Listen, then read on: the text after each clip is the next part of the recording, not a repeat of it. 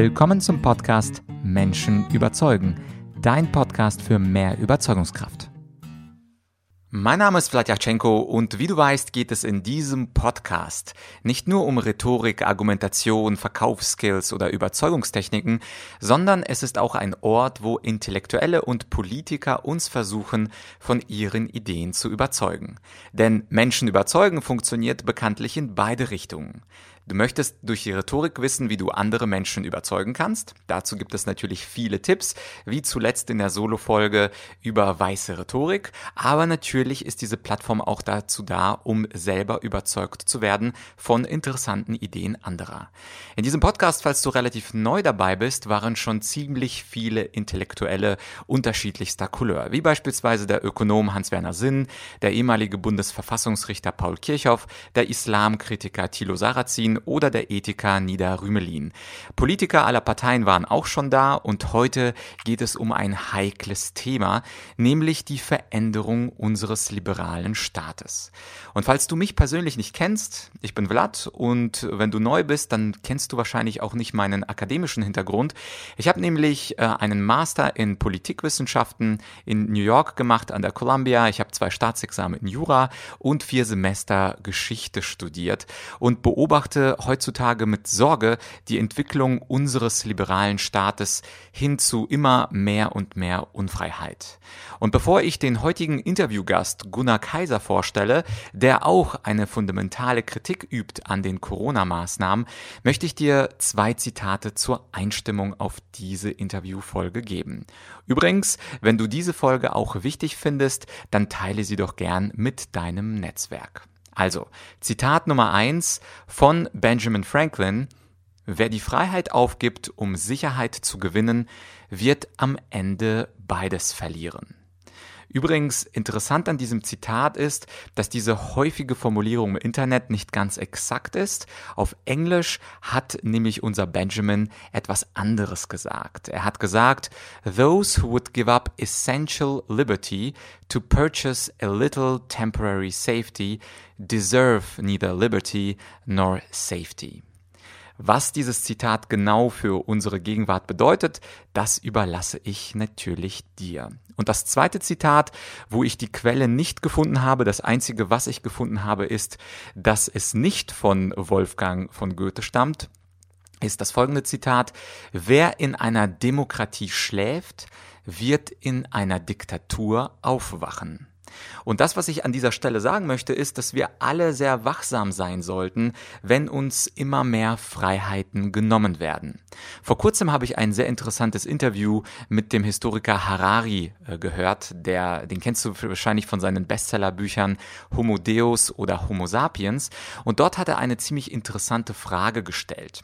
Und zwar, Google, also die Datenkrake Google, behauptet ja gut zu sein. Und äh, selbst wenn wir das akzeptieren, dass die heutigen CEOs, also die Gründer Sergey äh, Brin und Larry Page, gute Leute sind, auch mit ihrem Slogan Don't be evil, müssen wir uns trotzdem bei Google die Frage stellen, selbst wenn die heutigen Gründer gute Absichten mit Google und den ganzen Produkten mit Google haben, was wird in Zukunft sein? Werden die zukünftigen CEOs von Google auch so gut sein und wird Google nicht möglicherweise seine Macht irgendwie irgendwann ausnutzen. Und genau das ist natürlich auch politisch eine Frage. Selbst wenn wir annehmen, wenn das Politiker heute die besten Absichten der Welt haben, sollten wir die heutige gesellschaftliche Entwicklung ganz genau beobachten, denn es gibt in der Geschichte immer das Missbrauchsargument, dass also zu guten Zwecken und leider mit guten Ideologien immer mehr Freiheiten zu Grabe getragen werden. Aus diesem Grund habe ich ähm, auch Gunnar Kaiser eingeladen, eingeladen, falls du ihn nicht kennst. Das ist ein Journalist und Schriftsteller, der im Gegensatz zu den Medien ganz grundsätzliche Kritik an den Corona-Maßnahmen übt. Also es geht da nicht darum, soll die Ausgangssperre jetzt ab neun oder ab zehn gelten oder sollte man alleine noch joggen gehen dürfen, sondern wirklich eine Fundamentalkritik übt, die man in den Medien nicht hört. Und falls du Fragen hast zu diesem Thema, wie ich dazu stehe, an mich oder falls du Fragen Fragen hast an Gunnar Kaiser, was er noch etwas tiefer ausführen könnte, dann kannst du auch sehr gerne deine Fragen stellen oder deine Fragen am besten schreiben an podcast.argumentorik.com. Und jetzt nach diesem heute etwas längeren Vorwort, auch äh, bei diesem ganz besonderen Thema, wünsche ich dir viele Einsichten, viele interessante Argumente, die du heute hörst mit Gunnar Kaiser. Und wie gesagt, mir wäre es eine Freude, wenn du gerade diese Folge in deinem Netzwerk etwas streuen und teilen könntest. Und jetzt viel Spaß mit Gunnar Kaiser.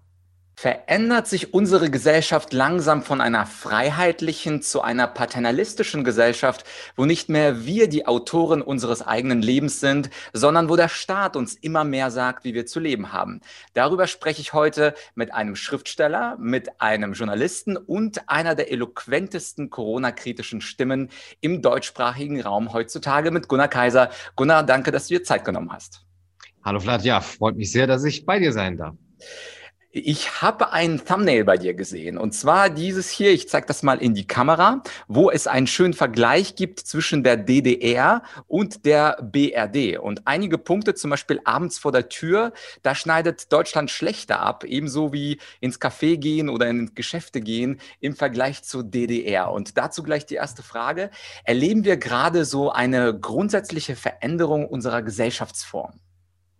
Ja, dieses Thumbnail ist natürlich mal wieder äußerst äh, polemisch und äh, populistisch. Ich weiß auch gar nicht, wer sich das wieder ausgedacht hat. Es ist tatsächlich nicht von mir. Ich fand es aber sehr witzig, das im Netz irgendwo zu sehen und ich habe es da einfach äh, mal geklaut. Ähm, natürlich äh, überspitzt es diese Dinge, aber wie in jeder Überspitzung in der Satire steckt dann eben der das Körnchen Wahrheit, das uns zeigen kann, mh, hm, wenn wir nicht aufpassen, ja, denn was wir gerade erleben, ist ja eine Art ähm, Selbstberuhigung mit der Rhetorik, ach, äh, es ist doch nur ein bisschen, ja, ähm, äh, es ist doch nur eine Maske, es ist doch nur die Ausgangssperre und so weiter und ähm, dass man sich eben ähm, dann doch gewöhnt, wo man, wenn man hinterher zurückblickt, äh, sagen müsste, oh, wie, wie sind wir hingekommen? Ja, wie konnte es so weit kommen. Und wir kennen diese Sachen ja aus der Geschichte. Kein Totalitarismus der Geschichte, soweit ich das so weiß, zumindest nicht der neueren Geschichte, hat einfach angefangen, indem eine fremde Macht oder eine Partei die Macht übernommen hat und dann alles von heute auf morgen umgekrempelt hat, sondern da ist ähm, langsam aber sicher eben eine mentale Veränderung in der Gesellschaft hat stattgefunden und äh, die ist eben so perfide, weil sie so unmerklich ist. Wir haben eigentlich das große Glück, dass wir sehr viele Dinge so schnell äh, eben erleben, ja, in dieser großen Beschleunigung, ein Umbau unserer Gesellschaft äh, und dass wir jetzt merken, ähm, das sind eigentlich, wenn man es mal so einfach nebeneinander hält, ich will nicht sagen diktatorische, aber doch eben vom, vom Phänomen her ähm, totalitäre ähm, Auswüchse und auch wirklich ganz starke Einschneidungen in unsere Bürgerrechte und in unsere Freiheiten, die wir an der Vergangenheit kritisieren oder auch an autokratischen Systemen, vielleicht Weißrussland oder in Ungarn oder sonst wo. Aber jetzt, wo sie bei uns sind, äh, ist eben doch da relativ Abnicken dabei. Und ähm, genau dieses Abnicken ist es aber, was dann irgendwann dazu führen könnte, dass diese Dinge nicht mehr rückgängig gemacht werden. Mhm. Du hast das Abnicken erwähnt. Wie kommt es eigentlich dazu, dass Deutschland ein überaus gebildetes Land, ehemals auch die Dichter und die Denker, dass so viel Abnicken in der Masse stattfindet? Das ist ja schon echt erstaunlich wenn man jetzt plötzlich gesagt hätte vor 13 Monaten, du darfst nicht mehr nach 10 aus dem Haus, wären mhm. alle aus dem Häuschen. Aber heutzutage ist das Abnicken ja fast schon Mehrheitsmeinung, unabhängig jetzt auch davon, was irgendwelche Institute sagen. Wenn ich mich mal mit Menschen unterhalte, gestern zum Beispiel hatte ich einen promovierten Naturwissenschaftler, der sagt, ja, wir müssen aus Solidarität diese Maßnahmen tragen. Wie kommt es eigentlich dazu, dass so viele Menschen diese Maßnahmen mittragen? Sehr gute Frage. Ähm es ist sehr viel Propaganda passiert, ähm, das muss man sagen. Und da wir auch das Wort Propaganda nicht gerne für unsere offenen Gesellschaften und unsere freien Medien äh, verwenden, weil wir doch sagen, wir haben doch ein tolles öffentlich-rechtliches System, äh, öffentlich-rechtlichen Rundfunk, um das uns die Welt beneidet. Wir haben ein sehr breites ähm, Spektrum in den Medien, äh, wo auch unterschiedliche Stimmen zu Gehör kommen. Wir haben das Internet und so weiter. Da äh, und wir haben jetzt auch keine wirklich staatlich gelenkten, ja, deutlich, so wie jetzt zum Beispiel in Russland, äh, zum Beispiel staatlichen äh, Sender.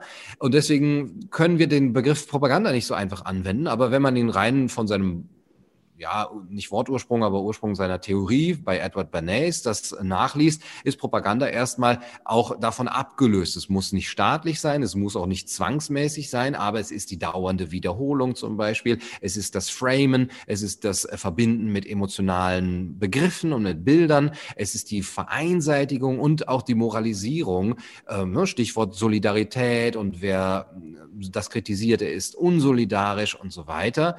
Ähm, das ist jetzt nicht erst seit dem letzten Jahr prasselt das im, im, Dauerfeuer auf uns ein, sondern diese Mechanismen sind ja auch schon in den Krisen zuvor, Klimakrise, Flüchtlingskrise, immer wieder schon ausprobiert worden. Und ich, meine Verdacht oder meine Befürchtung ist, dass da schon sehr viel sich an Mentalität eingestellt hat, wie, oh, wenn ich da abseits des Mainstreams mich äußere, dann kriege ich direkt die Keule drauf. Das hat man alles schon gehabt, ja ähm, vernünftige Menschen haben in den letzten fünf Jahren mal gesagt, naja, ich helfe ja gerne, aber man kann jetzt nicht einfach so alle Grenzen öffnen. Ja, da gibt es auch gewisse Grenzen. Und schon wurde man mit äh, der Keule eben äh, belegt und dann hat man das gesehen, so, ah, da möchte ich lieber nicht in die Richtung gehen. Das hat man jetzt gesehen, ah, das wird genauso bei Corona gemacht, dann werde ich mich auch da nicht mehr äußern. Und zum anderen, also ne, neben dieser wirklich perfiden Propaganda, die ich da am Werk sehe, eine Faulheit einfach, eine, ein Selbstverste eine Selbstverständlichkeit, dass äh, eben, ja, Freiheit ist uns ja irgendwie mal in den Schoß gefallen. Wir können ja leider in Deutschland auch nicht mehr so richtig sagen, dass unsere Vorväter und Mütter für die Freiheit gekämpft hätten ja, und uns errungen hätten und uns das als ein Erbe eben in den Schoß gelegt hätten und wir müssten uns sozusagen würdig erweisen, sondern es wurde uns gegeben von, von außen, von den Amerikanern, äh, von, den, von den Alliierten. Und ähm, äh, da hat man vielleicht als Deutscher gar nicht mehr so ein richtiges Verhältnis zu, was es eigentlich bedeutet, eine offene Gesellschaft zu sein und ein Rechtsstaat zu sein, äh, beziehungsweise dass man das für so selbstverständlich hinnimmt. Und dann habe ich leider wirklich die, die, die Vermutung, dass sehr viele Menschen damit zufrieden sind, wenn sie sich erstens als gute Menschen bezeichnen können, denn ich trage ja die Maske, ich bin ja solidarisch und ich, ich gehorche sozusagen dem äh, Narrativ und äh, zum anderen eben dann auch rundum versorgt werden. Dafür bekommst du Sicherheit, du bekommst auch ähm, dann vielleicht äh, Novemberhilfen oder Kurzarbeitergeld, der ist natürlich alles nicht toll, aber wir müssen zusammenstehen und die ganzen Kollateralschäden, da gucken wir mal nicht so hin. Äh, sei doch damit zufrieden mit dem, was was anderen geht, ist ja noch viel schlimmer. Ja, und äh, wir klagen ja auf hohem Niveau. Das ist zum Beispiel auch das, was mir oder auch anderen Kritikern der Maßnahmen oft entgegengehalten wird, ja, du äh, klagst ja wirklich auf hohem, äh, auf hohem Niveau, guck doch mal da in die Altersheime und so weiter. Und ich sage, aber darum geht es ja genau, dass man mal guckt, wer ähm, leidet denn überhaupt ganzheitlich und ist das noch angemessen?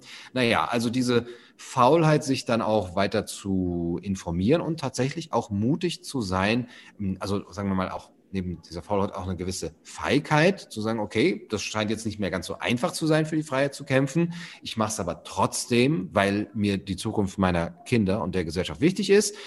Da, da sehe ich eben so einen gewissen Mangel. Mhm.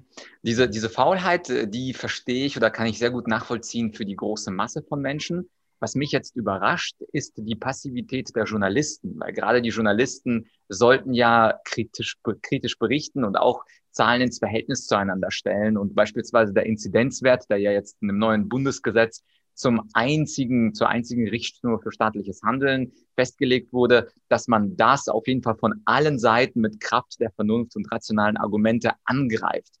Ich sehe und beobachte aber, und du bist ja Journalist, du kannst mir das bestimmt erklären, dass auch die Journalisten eher der Mehrheitsmeinung an äh, äh, sich anschließen. In Jura, ich habe ja selber Jura studiert, da gibt es diese schöne herrschende Meinung und die Mindermeinung. Und irgendwie ist es so, dass die Journalisten, die ich ja eigentlich für kritisch halte, diese herrschende Meinung leider annehmen. Wie kommt es dann dazu? Weil das kann man ja mit Faulheit wahrscheinlich nicht erklären. Meines Erachtens gibt es keine Journalisten mehr, ja, zumindest auch nicht mehr in Deutschland. Ähm, es gibt keinen Journalismus mehr, der diesen Namen verdienen würde, beziehungsweise die Achtung dem Berufsstand des Journalismus gegenüber, das ist ja schlimmer als, sagen wir mal jetzt Lehrern oder Politikern gegenüber oder Rüstungswaffenhändlern äh, ähm, und mit Lehrern nur ein kleiner Seitenhieb auf meine eigene Profession.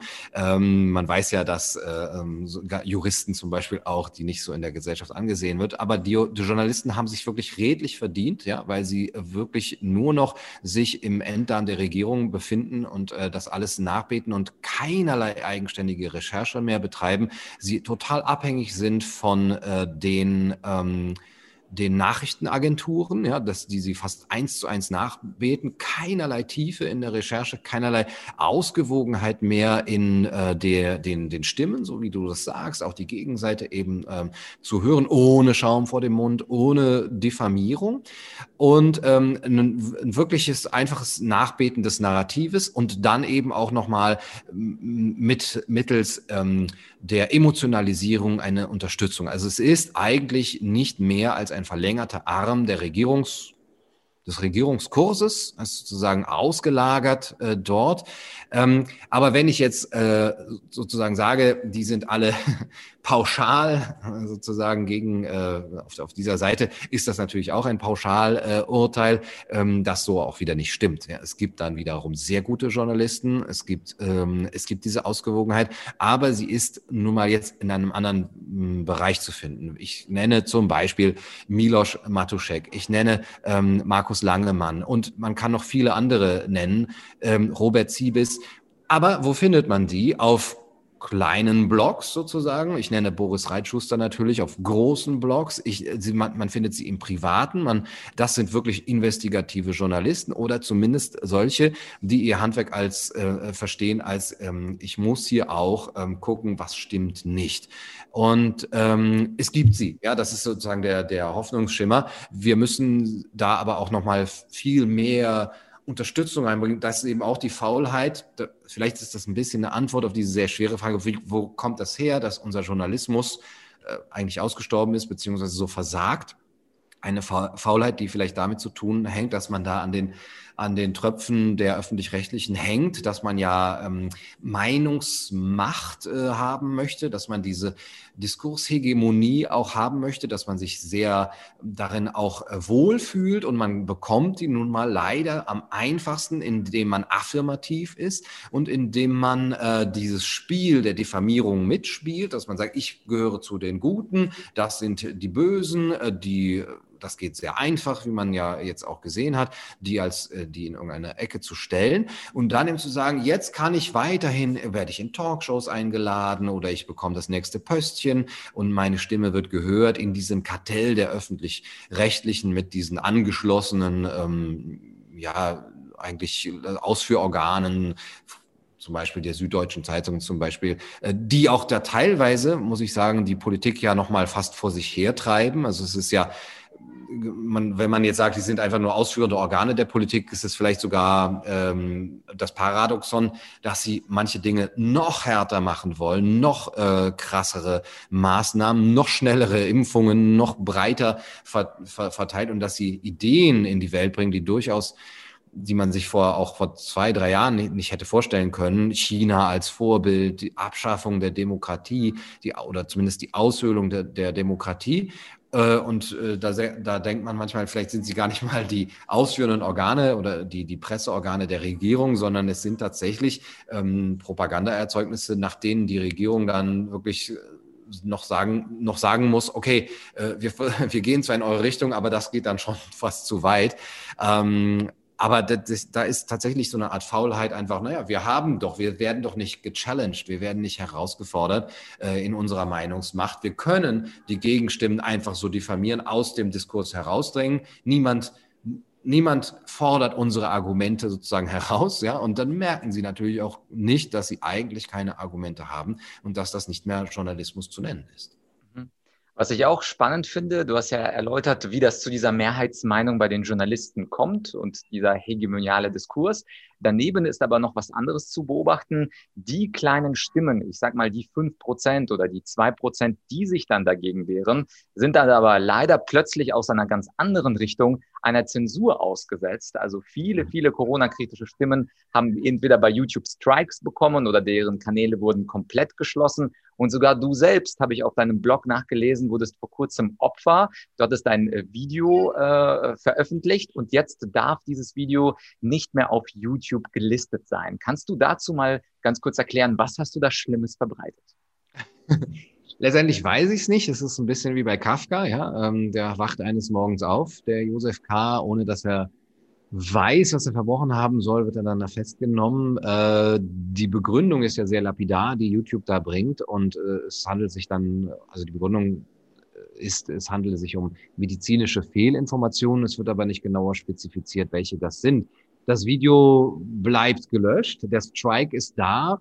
Bei einem dritten Strike ist der ganze Kanal gelöscht, unwiederbringlich. Es gibt Möglichkeiten, dagegen rechtlich vorzugehen. Das ist aber sehr schwer, weil Google halt dann in, in Irland zum Beispiel sitzt und man da oft sehr lange Wege gehen muss und dann ist es oft schon längst, äh, dann dauert es ein halbes Jahr oder ein Jahr und dann ist längst der, der äh, Streitfall sozusagen geklärt, weil der Strike irgendwie zurückgenommen wurde oder eben der Kanal einfach ja nicht mehr rückgängig, äh, also die Löschung nicht mehr rückgängig zu machen ist. Das perfide daran ist, dass man hier durch die Macht, die, die Reichweite, die Google, äh, die Google und YouTube selber haben, ähm, eigentlich so etwas wie eine Monopolstellung äh, hat und nach unserem Gesetz so ist, dass wenn ähm, ein Medienunternehmen eine Monopolstellung im kommunikativen Bereich hat, es sich eben auch nicht einfach wie ein privates Unternehmen mehr verhalten kann, weil es eben ähm, die öffentliche Meinung formt. Und ähm,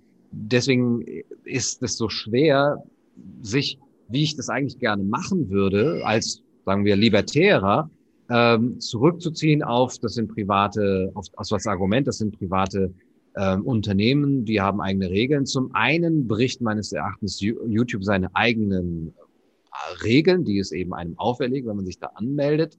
Äh, zum anderen ist es eben sehr, sehr diffus und intransparent, weil es eben einfach nur heißt, wir löschen alles, was sich gegen die Richtlinien der WHO richtet. Zum einen weiß man nicht, was das dann genau ist äh, in seinem Video, was welche Stelle es jetzt genau war, die den, den Stein des Anstoßes darstellt.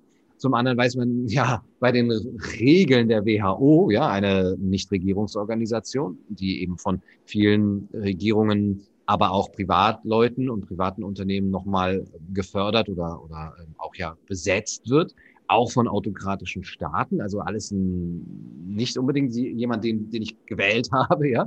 Ähm, und die machen auch sehr viele Regeln, ja. Und die, die stellen ja auch Dinge dar, äh, die ihnen dann in Videos vorkommen, die man aber irgendwie nicht sagen darf. Oder wenn zum Beispiel, und das, das ist jetzt der Fall meines zweiten Videos, das dann gestrikt wurde und gelöscht wurde, ein Interview mit dem, ähm, mit dem amerikanischen Dramatiker CJ Hopkins, der gesagt hat, ähm, ja, ich weiß gar nicht, ob ich es jetzt hier wiederholen soll, ob wir das auf YouTube aus, ausstrahlen, dann kann man dann gucken, wie schnell die Zensur dabei ist. Das geht ja heute durch Algorithmen ganz schnell. Er hat halt über Masken gesprochen und letztendlich aber das Gleiche gesagt, was Christian Drosten vor mittlerweile einem halben Jahr äh, oder einem Jahr auch schon gesagt hat, nämlich das Verhältnis von Masken zu der Ausbreitung eben ähm, des Infektionsgeschehens.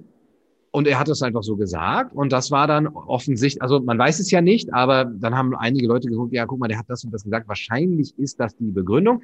Äh, haben einige das, diese Stelle rausgeschnitten und das nochmal hochgeladen. Und diese Interviews bestehen auch noch. Ähm, da kann man also so ein bisschen dann austesten, ob es das war. Aber letztendlich ähm, wird das ja dann nicht gelöscht, wenn ein äh, Christian Drosten es bei Jörg Thadeusz sagt äh, öffentlich-rechtlich, auch noch auf YouTube zu sehen. Aber wenn Kanäle, die sich eben generell sehr kritisch den Maßnahmen gegenüber äußern, diese Meinung einfach nur noch mal wiedergeben, äh, dann wird es da gelöscht und dann hängt halt dieses Damoklesschwert, dein Kanal wird bald weg sein, mit den du dir fünf Jahre lang aufgebaut hast mit 184.000 Abonnenten, immer über dir und das das äh, macht ja auch was mit einem selbst. Da, okay, bestimmte Dinge darf ich einfach nicht mehr sagen. Ich muss vorsichtiger sein. Ich muss mir selber eben eine innere Zensur auferlegen und es macht was mit den anderen, die das sehen. Ja, wir, wir sehen, der Kanal von Ken Jebsen ist gelöscht worden, der Rubicon-Kanal ist gelöscht worden, Oval Media wird dauernd beschossen ähm, und viele, viele andere. Das, da hat man natürlich Angst, sich genauso in diese Richtung zu begeben. Aber auf der anderen Seite, und das ist vielleicht die große Chance, die Menschen merken sogar, wenn sie eher affirmativ sind, so, ja, aber eigentlich bin ich schon für freie Meinungsäußerung und, und ich bin gegen Zensur und das finde ich schon ein bisschen komisch, dass sowas gelöscht wird. Selbst wenn es falsch ist, ja, was immer dann ein falsches, eine falsche Behauptung ist, äh, seit wann ist es verboten, etwas Falsches zu sagen? Ja, bisher war es von unserem Gesetz her so, wenn es Volksverhetzung ist oder dann in persönlichen Beleidigungen, üble Nachrede, Verleumdung, ne, das hat ja Folgen, aber falsche Dinge. Ich kann sagen, es regnet, aber das regnet nicht. Kommt dann jetzt hier die Zensur oder so? Wollen wir das jetzt so machen, dass ich jetzt, weil ich etwas und ne und wer welches Wahrheitsministerium wird das eben kontrollieren? Aber das Gute eben daran ist, man könnte sagen, dass jetzt eben diese diese Awareness, dieses Bewusstsein auch dadurch wächst. Aber auf der anderen Seite äh, und und dieses Awareness, dieses Bewusstsein, pardon, äh, dazu führt, dass äh, man sich eigene Kanäle, eigene Plattformen sucht, die eben autarker sind, wo man unabhängiger ist von diesen Datenkragen. Denn letztendlich, wenn man ehrlich ist, wer möchte auf Dauer von so riesigen, staatsgleichen, aber sehr intransparenten, undemokratischen äh, Systemen wie Google äh, abhängig sein? Ähm, ich nicht. Ich weiß nicht, ob man das Kind hört im Hintergrund, das hier so schön laut ist. Ich hoffe ja. Ja, ja, auf jeden Fall. Danke für die Ausführung. Es gibt ja neben den Journalisten und dieser internationalen Zensur, die da letztlich stattfindet, noch eine Gruppe, mit der, über die ich gerne mit dir sprechen möchte. Und zwar ist das die Opposition im Parlament. Ich habe ja zu meinem Leid auch noch Politikwissenschaften studiert mhm. und äh, dort hatte man mir erläutert, dass einer der Lackmustests einer Diktatur versus einer Demokratie letztlich der Umgang mit der Opposition sei. Also es gibt Staaten, die sich irgendwo zwischen autoritär, totalitär, demokratisch befinden. Wenn man auf die Opposition schaut, wie man mit ihr umgeht, dann sieht man, ob dieser Staat oder inwieweit dieser Staat dann autoritär ist. Wenn ich jetzt auf die Opposition im Deutschen Bundestag schaue, dann bin ich vor allem überrascht über die FDP als libertäre, liberale Partei, die grundsätzlich die Maßnahmen mitträgt und nur einzelne, wie beispielsweise die Ausgangsbeschränkung, also einzelne Auswüchse dieser Corona-Maßnahmen kritisiert. Und das war für mich eine große Überraschung. Also von den Grünen habe ich äh, möglicherweise auch etwas anderes erwartet. Von der AfD hätte ich auch äh, möglicherweise etwas anderes erwartet. Aber was mich wundert, ist, dass in Deutschland so wenige Menschen diese Fundamentalkritik äh, an den Corona-Maßnahmen äußern. Du bist für mich mhm. einer der wenigen, die wirklich grundsätzlich nicht nur das Wie kritisieren, also welche Maßnahmen, ab wie viel Uhr, mit wie vielen Personen ist dann richtig oder falsch, sondern du bist ja jemand, wenn ich, äh, wenn ich das richtig verstehe, der Fundamentalkritik übt. Und da mhm. nochmal die Frage, was ist eigentlich mit der deutschen Opposition los? Normalerweise ist die Opposition doch dafür da, nicht nur kleine Schönheitskorrekturen vorzunehmen, wenn Christian Lindner sagt, ja, ich finde die Ausgangsbeschränkung nicht gut, sondern grundsätzlicher zu werden. Wo ist denn da eigentlich die deutsche Opposition im Parlament?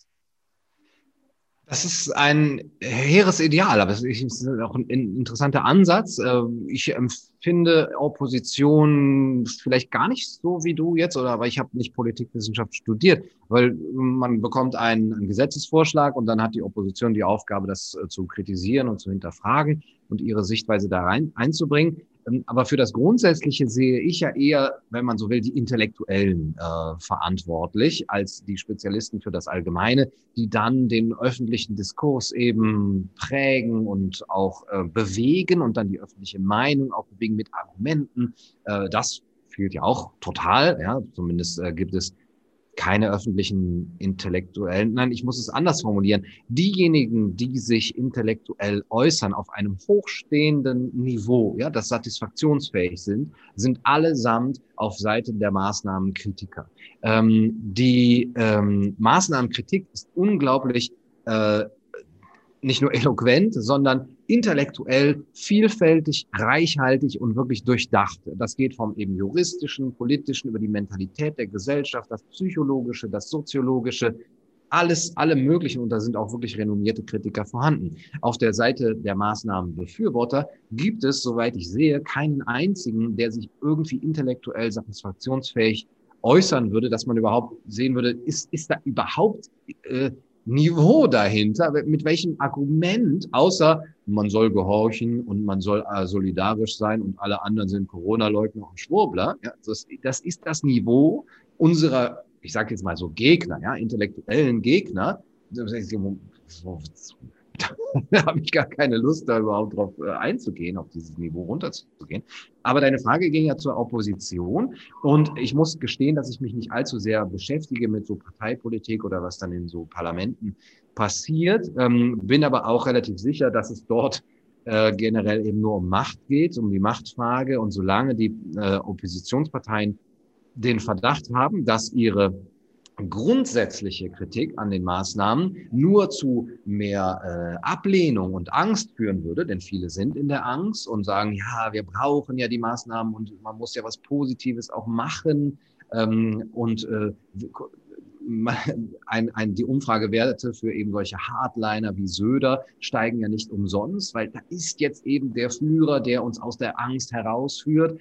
Äh, und wenn jetzt eine Oppositionspartei sagen würde, hey, äh, es ist doch alles übertrieben, ähm, mach doch wieder auf, haben halt sehr viele Leute einfach Angst und sagen, denen ist wohl das Leid der alten Menschen egal. Und das spüren die, glaube ich. Und weil es eben ihnen um Macht geht, wird da auch von der Seite nichts kommen. Ich habe da überhaupt keine Hoffnung äh, da rein. Äh, was die FDP angeht, weiß ich, dass sie einfach jetzt eben für die nächste Bundestagswahl sich so aufstellen wollen, dass sie mit den Grünen koalieren können. Deswegen gibt es diese ganze sozial liberale, wenn man so sagt, äh, wollte, dass es eben, dass sie eben Dinge übernehmen, die eigentlich früher sozusagen SPD oder teilweise eben auch grüne Politik wären. Ein, ein liberaler Grundzug ist da ja schon lange nicht mehr auszumachen. Das ist reine Parteistrategie ähm, sozusagen, sich so aufzustellen. Und deswegen kann man höchstens nochmal, um die wirklichen Liberalen, die, die klassisch Liberalen nicht ganz zu verprellen, sagen,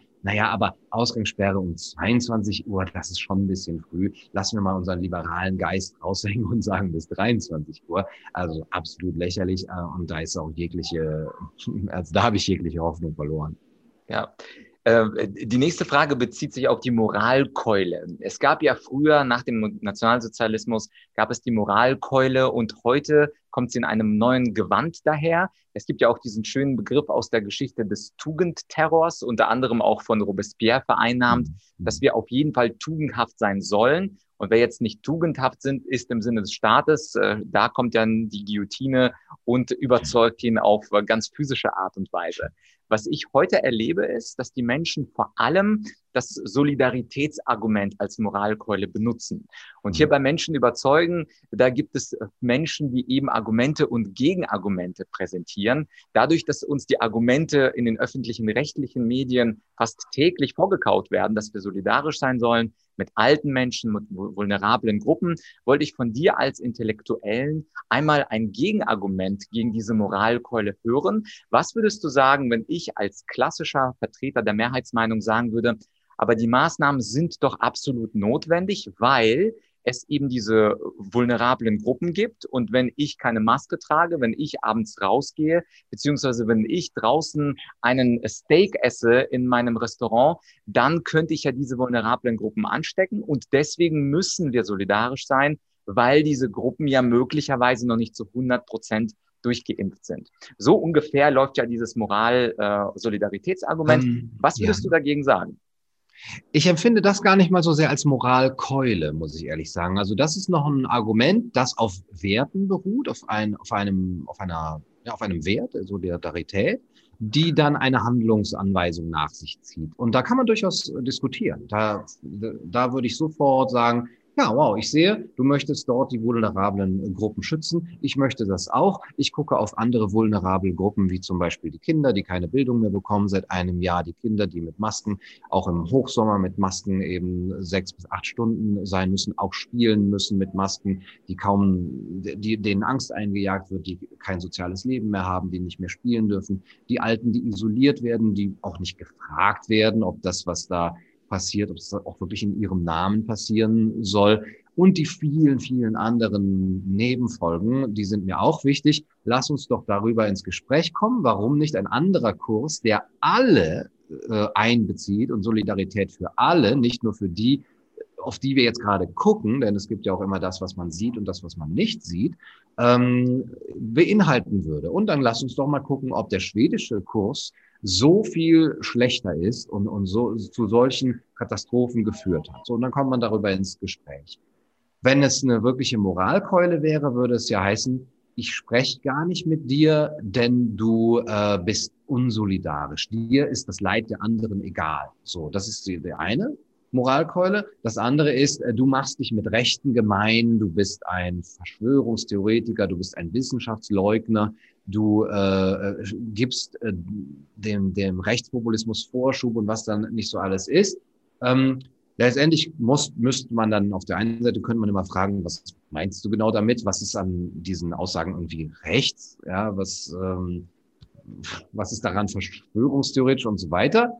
Aber ich gehe auch mittlerweile mehr dazu über, wenn mir jemand etwas vorwirft, äh, sozusagen menschenverachtend zu sein. Beziehungsweise er wirft das ja nicht mal vor, sondern das ist seine Taktik, um nicht auf meine Argumente eingehen zu müssen. Dann sage ich, weißt du was, ich habe keine, äh, keinen Anspruch, dich zu überzeugen. Wenn du denkst, ich bin menschenverachtend oder ich bin selber eben sozusagen nicht, äh, nicht, nicht dieses Gespräches würdig, dann bin ich der Erste, der da rausgeht. Ich spreche nicht mit Menschen, die denken, ich wäre irgendwie äh, menschenverachtend oder sonst was ich, ich muss mich da nicht rechtfertigen, ich muss das nicht gerade rücken, ich muss da auch nicht ins, ins Gespräch gehen. Niemand ist verpflichtet, sich gegenüber jemandem, der sich ihm, der ihn beleidigt und ihm sozusagen die, die ähm, das, den guten Willen abspricht, das ist es ja, äh, da auch eben in die Dis Diskussion zu gehen. Und das ist ja das perfide, dass niemand von, finde ich, der, der maßnahmenkritischen Seite den anderen, die da jetzt so sehr in Angst sind und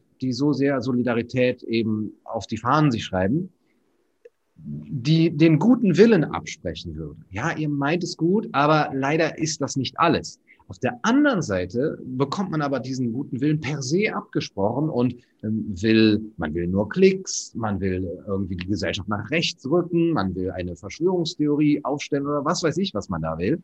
Und ähm, dann ist einfach so ein Ungleichgewicht, dass ich dann sagen würde, hier ist eine Grundlage des Gespräches einfach im Moment nicht äh, vorhanden. Mhm.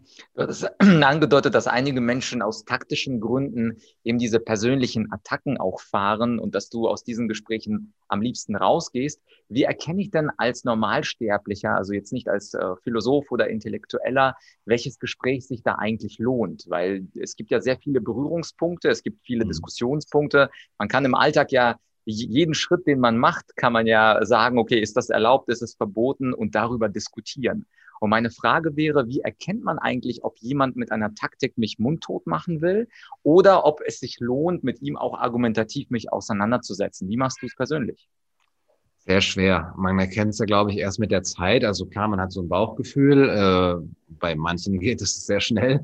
Äh, okay, das ist jetzt nur noch Diffamierung, das ist einfach nicht mehr auf der Sachebene. Bei manchen ist es aber auch so, pardon, dass man schon merkt, ich komme da mit meinen Argumenten nicht an. Also das ist einfach nicht, die werden nicht nachvollzogen. Nicht nur, dass sie nicht geteilt werden, das ist ja gar nicht der Anspruch, sondern sie werden nicht nachvollzogen, weil immer wieder ein Ausweichen ist. Ja, aber ich empfinde das so und dein Ton ist dann so polemisch und du ähm, sorgst dafür, dass die Gesellschaft das, das anzweifelt und dann sich nicht impfen lässt und so weiter. Und, und man dann sagt, Moment, aber wo sage ich das denn? Ja, so und so. Ja, das ist einfach mein Gefühl dabei. Und dann muss man leider ja auch sagen, da ist zwar der gute Wille immer noch da, auch ins Gespräch zu gehen, aber die, also ich sage es mal so, Jonathan Haidt, der US-Psychologe, ähm, der sich sehr viel mit Moralpsychologie beschäftigt hat, der sagt, und das ist auch eine sehr angesehene Position, äh, dass im Grunde genommen unser Gefühl ja schon längst entschieden hat, bevor wir eine Position einnehmen. Das ist wie ein Elefant, ja, der geht, wohin er will und die Vernunft, der Verstand ist wie der Reiter, der aber letztendlich keine Macht über den Elefanten hat und der sich hinterher nur Rechtfertigungen ausdenken muss, warum der Elefant jetzt dahin gegangen ist und das kommt eben erst danach. Und genauso kämpfen dann einfach nur zwei Elefanten gegeneinander und man will einfach nicht äh, die Argumente des anderen sehen, weil das ja bedeuten würde, dass der eigene Elefant irgendwie eben, der müsste dann eben beherrscht werden und das, das kann man einfach nicht. Und da muss man wirklich sagen, dass es, glaube ich, viel klüger ist mit Menschen, wo man das merkt, hier ist diese Grundlage nicht da, immer auf dieser friedlichen Ebene und auch auf der auf der, auf, auf, der, auf dieser Ebene des Elefanten zu sprechen, ja, ohne das in Manipulation ausarten zu lassen. Aber man hört ja ganz oft, die Menschen hängen sich an einem Wort auf. Ja, das kann wirklich das für den anderen harmloseste Wort sein, wie zum Beispiel Eigenverantwortung. Ne? Wenn ich zum Beispiel sage, naja, wir können uns nicht alles vom Staat abnehmen lassen, wir haben ja als Menschen auch eine gewisse Eigenverantwortung, dann hört jemand anders eventuell daraus, du willst die Armen sich selbst überlassen, ja, und die sollen einfach sozialdarwinistisch hier dahin äh, siechen. und Moment, Moment. Aber da ist der Elefant halt schon so getriggert, dass man da ganz vorsichtig sein muss. Sagen, okay, Eigenverantwortung ist auch schon ein Wort aus dem Wörterbuch des äh, Unmenschen sozusagen. Äh, muss man halt vorsichtig sein. Aber ich bin da eher, um ehrlich zu sein, im Moment dabei zu sagen, wer, wer sagt, wow, ich, ich möchte mich wirklich unvoreingenommen mit dir austauschen oder so, der ist immer herzlich willkommen. Und wer einfach nur sagt, wow, ich habe aber so ein Unbehagen dabei, da muss man leider sagen, in, das hat dann halt Grenzen, diese Kommunikation. Alright. Und dann komme ich schon auch zum letzten Themenfeld und das betrifft die Zukunft. Äh, was, äh, das ist äh, Teilfrage eins. Was ist zu erwarten von Deutschland aus deiner Sicht? Du beobachtest es ja wahrscheinlich viel intensiver als 99 Prozent der anderen. Also wohin rudert Deutschland jetzt auch mit dem neuen beschlossenen mit der Bundesnotbremse zum einen und zum anderen, was ist zu hoffen? Also was dürfen wir hoffen als Menschen, die möglicherweise wieder den freiheitlichen Staat zurückhaben wollen und weniger vom Paternalismus erleben wollen? Vielleicht kannst du auf die beiden Sachen kurz noch eingehen. Ja, ich muss natürlich dazu sagen, Prognosen sind schwierig, vor allem wenn sie sich auf die Zukunft beziehen. Und ich bin wahrlich kein Prophet. Äh, ich bin schon erstaunt genug, das zu sehen, was ich so vor mir sehe. Äh, und denke mir, oh Gott, wo kann das noch hingehen? Äh, man kann ja Worst-Case, Best-Case-Szenarien machen. Aber letztendlich denke ich, der Zug ist abgefahren auf der einen Sache, gerade eben mit diesem Infektionsschutzgesetz. Da sind ganz viele Dinge jetzt in Stein gemeißelt, die einfach kaum mehr rückgängig zu machen sind, wo eben auch dieses lang, diese langsame oder eigentlich ja schon sehr schnelle Gewöhnung an einen äh, nicht mehr föderalistischen Staat, an einen Verordnungsstaat, äh, an einen Gesundheitsstaat auch, ja, der sich von Inzidenzwerten abhängig macht, der sich von Impfstaaten abhängig, also Status abhängig macht, der sich von den digitalen Erfindungen wie Impfausweis und digitalen äh, Pass äh, abhängig macht also abhängig macht es, naja, wir machen uns davon abhängig, ja, was eine Aushöhlung der Demokratie an, äh, ist in Richtung Technokratie, eine ähm, ganz starke Vernetzung eben von ähm, Public-Private Partnership, also vom Public and Private Sektor, äh, die eben unmerklich die Übernahme, die Machtübernahme, die Landnahme, könnte man fast sagen, dieser Big Tech äh, Corpor Corporations bedeutet. Ähm, das sind auch Dinge, die jetzt auch nicht erst seit gestern bestehen, aber man hat sie seit gestern nicht mehr so groß kritisiert, seltsamerweise. Man hat immer kritisiert, ja, der technologische Totalitarismus. Äh, Harald Welzer hat das kritisiert, Richard David Brecht hat das kritisiert. Wo sind diese Stimmen heute, wo das alles so schnell eben auch, äh, ja, wo das an so viel Beschleunigung gewinnt? Und da ist meine, ja, sagen wir mal, Prognose oder mein, mein Szenario, dass das nicht mehr zu retten ist, dass die Spaltung der Gesellschaft so stark ist, dass man letztendlich merken kann, wenn es jetzt nicht kippt im April, ich sage jetzt bewusst April, wir haben heute den 27. April, also vielleicht noch Mai, dann ähm, wird die einzige Lösung sein, für die einen, die da aufgewacht sind, rauszugehen aus dem System, ihre Kinder rauszunehmen aus dem Schulsystem, äh, weil das eben auch immer, ich muss das sagen, schwärzer wird von der Pädagogik her, ähm, Testregime und so weiter. Äh, die Lehrer, die rausgehen aus, aus dem Bildungssystem, die anderen Menschen, die aus dem System rausgehen, sich zusammen setzen, sich zusammen tun, vernetzen, eigene äh, autarke Strukturen aufmachen, Inseln der Freiheit, wie ich das nenne, und dort vielleicht so eine Art erstmal Überwinterung äh, hinkriegen, wenn das schlimmste Szenario ist natürlich so ein Bürgerkrieg, ja, dass, dass wirklich die Spaltung der Gesellschaft so, so krass ist und auch, so, auch die Gegenwehr tatsächlich eben ins, ins Gewalttätige gehen, gehen könnte. Ähm, und dabei meine ich aber auch die staatliche Gegenwehr, wenn die nämlich sieht zum Beispiel, oh, da nehmen Leute ihre Kinder aus den Schulen, das dürfen wir, dürfen die nicht, ja, jetzt gehen wir wirklich an die Kinder ran, ja, mit der staatlichen Gewalt oder eben an die Eltern. Und dann eben sich früh genug solche Strukturen aufgebaut zu haben, die Autarkie äh, ermöglichen, weitestgehend, und aber nicht nur als eine Art Flucht, überwintern und ich duck mich weg, sondern auch ich baue schon etwas Positives Neues auf, was eigentlich das Leben, das wir haben wollen, ähm, gewährleistet. Ja, mit den Menschen, die wir interessant finden, mit einer Bildung, die wir äh, neue Form von Bildung oder eine freie Form von Bildung und mit einem, mit einem Lebensmodell, das eben nachhalt, wirklich nachhaltig ist, das dezentral ist, das wirklich überschaubar und klein ist, mit einer Gemeinschaft, die sich gegenseitig unterstützt und wo wir letztendlich das, was wir unseren Kindern ja vermachen wollen für die Zukunft, wo wir das konkret tun können, ohne zu warten, dass die Politiker sagen, ja, okay, jetzt schreiben wir die Gesetze so und so, dass ihr das wieder dürft, sondern nein, wir machen es einfach. Das wäre gleichzeitig eine negative und eine positive Vision in einem. Mhm. Ja, ja, super cool. Und diese, diese Idee der Eigenverantwortung, dass man sich selbst Strukturen schafft, ich will jetzt das äh, Video nicht überlang machen. Hast du dazu ein paar Ideen, die du vielleicht irgendwo niedergeschrieben hast oder ein Video, was wir verlinken können? Ich weiß, du hast auch das Projekt Refugium. Ich weiß nicht, genau. ob du dazu was sagen möchtest, ein paar Worte, weil wenn Menschen, also ganz normale Menschen jetzt hören, ich muss mir parallele Strukturen aufbauen, ja. das sind, glaube ich, die meisten äh, so frag, also völlige, völlig äh, mhm. machtlos und sagen, ich kann ja mein Kind nicht aus der Schule nehmen, es gibt Schulzwang, ich muss mhm. als Arbeitnehmer im Unternehmen arbeiten, sonst kriege ich kein Geld, Hartz IV will ich auch nicht. Ähm, kannst du da ein paar Hinweise geben, wo man mehr Infos bekommt oder wie man das überhaupt organisieren kann? Ja, ähm, also zum einen, ja, es ist schwierig, das ist nicht einfach und das braucht äh, sehr viel Mut und auch die Möglichkeiten überhaupt. Ähm, für die einen gibt es diese Privilegien, weil sie vielleicht selbstständig sind oder ja, sich irgendwie unabhängig machen können und die anderen sind dort abhängig. Aber man muss auch sagen, man kann es machen, man kann daraus, man kann sich vernetzen, man kann sich orientieren, man kann sich Informationen einholen. Es gibt diese Gruppen, es gibt äh, Bücher und Kataloge darüber, über schon bestehende Gemeinschaften, Ökodörfer, alles Mögliche.